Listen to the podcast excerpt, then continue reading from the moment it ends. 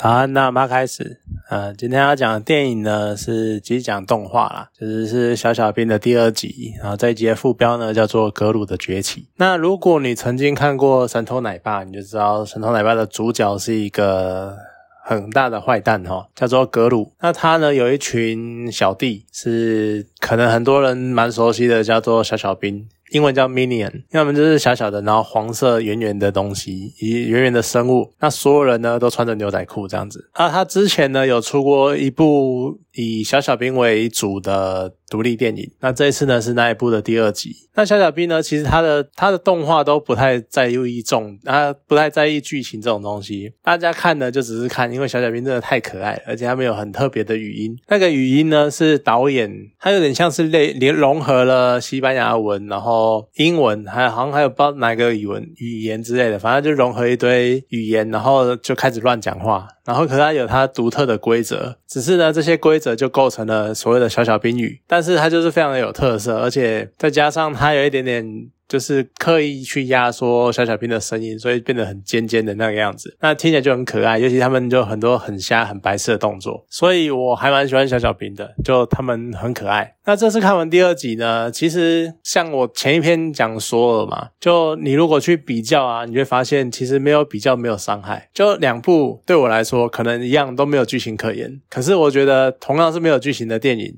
小小兵呢海放雷神索尔，就小小兵他的片长只有一个半小。时，可是呢，他的故事里面，他有三条故事线并行，然后彼此之间呢都很有戏，而且他们不会拖泥带水，节奏非常紧凑，非常的流畅。可是索尔呢，索尔两个小时他处理一条故事线，可是你就会觉得很空虚，那看完了不知道你在干嘛，甚至于很多场景你就都已经不知道他在干嘛了。那虽然可能是因为我一开始对于索尔比较有一点，还多多少少觉得它是漫威片，所以有点期待。然后小小兵呢，一开始反正我就不是要看剧情的。嘛，我就只是。我只需要看小小兵，我只需要看小小兵他们耍白痴，然后做出一些很瞎、很白烂的举动，可能是因为这个样子吧。不过你看，像同样在片中，索尔呢跟小小兵他们都一样，用很多以前的流行歌曲当做配乐。可是索尔他的配乐就是他用了很多枪与玫瑰的那个歌曲，那也用了很多摇滚乐，只是他的配乐有点存在感太强，反而有点抢了那一个画面的风采。就你可能对歌的印象，因为他们都是经典歌曲。你可能反而对歌的印象也比较深，但是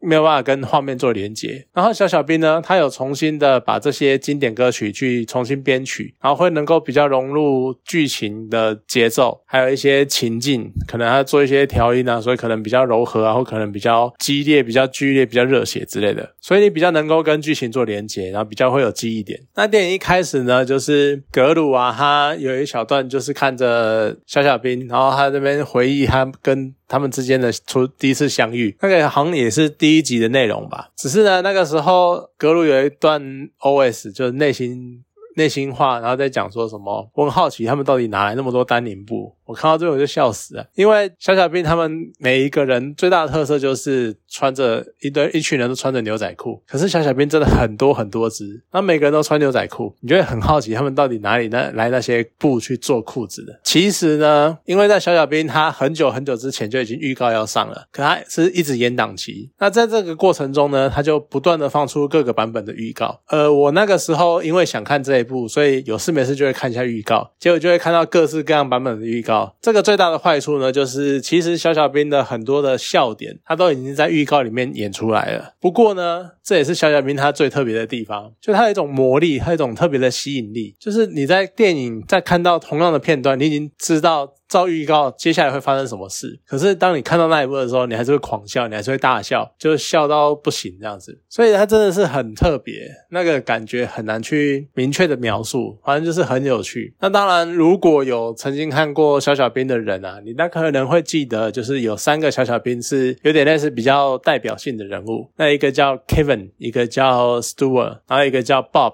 那 Bob 呢，他的中文翻译叫萝卜。那他们三个人呢？就是几乎每次出场都以他们三个人为主。然后他们呢，光他们三个人之间的互动，然后跟周遭人物的互动，他们其实就可以撑起电影中的一一整条故事线的。而且他们三个人的个性也有很明显的差异。像是 Kevin 呢，他就是一个很认真的人，他做什么事情都要步步到位，而且他就是很认，像他们学武武功，他就是很认真的在磨锻炼他的武力之类的。那相对于 Kevin 呢，那个史 u 华他就比较叛逆，或者说他比较懒惰，他总想要取巧，或者是像他人家在练功，他在跳舞，然后他在那边跳一些节奏舞，然后一些 rap 之类的，或者是当人家在很努力的要练习破砖破木头的时候呢，他是把别人拿来敲，就他都在利用别人，或者是他尽可能的不要让自己去累到那种感觉，所以他就是一个很特别的角色。Bob 呢，他就是一个。卖萌的小朋友，他感觉就是三个人三人组里面特别幼稚的那一个，可他就是很可爱，然后他就是非常的天真，而且他常常因为卖萌的关系，所以他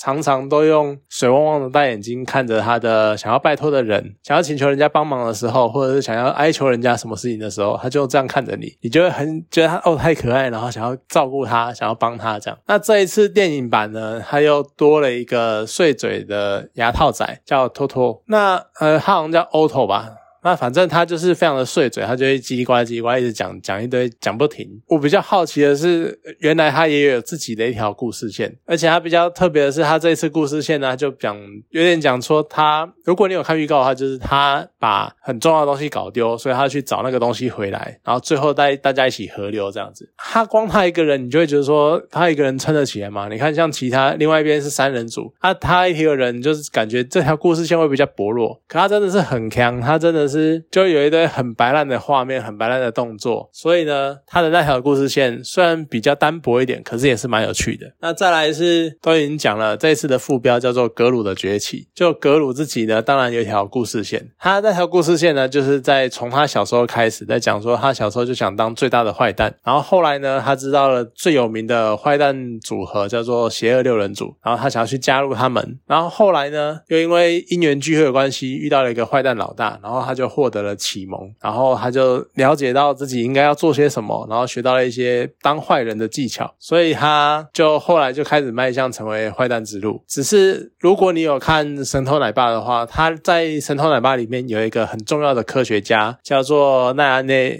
奈安内博士，这是那个中文翻译的关系啊，只是我有点忘了英文的原文是什么。当然，在神偷奶爸的时候，他是一个成年人，所以他的搭档是老 Coco。可是他在这一次的电影版呢，你也可以看到当初一个比较年轻的奈安内跟小朋友格鲁他们之间相遇的故事，还有格鲁最后招募奈安内的那个过程，所以算是蛮有趣的。可是其实跟格鲁线的。格鲁故事线相关的人物啊，像是有邪恶六人组，然后还有那个坏蛋老大。其实这些人呢，他们的角色的形象都蛮鲜明的，你一看到就可以知道他大概是怎样的角色，或他可能是怎样的人，或他人物设定是怎样啊，或是参考的种族背景啊，或是性格之类的。可是。有点可惜在于说，他们出场发挥的时间其实蛮少的，因为就像我刚刚讲的，整个故事已经大致上分为三条故事线了。那格鲁的部分呢，又要再讲一些格鲁自己的心路历程，还有跟坏蛋老大之间的互动。所以像邪恶六人组的戏份就比较少，他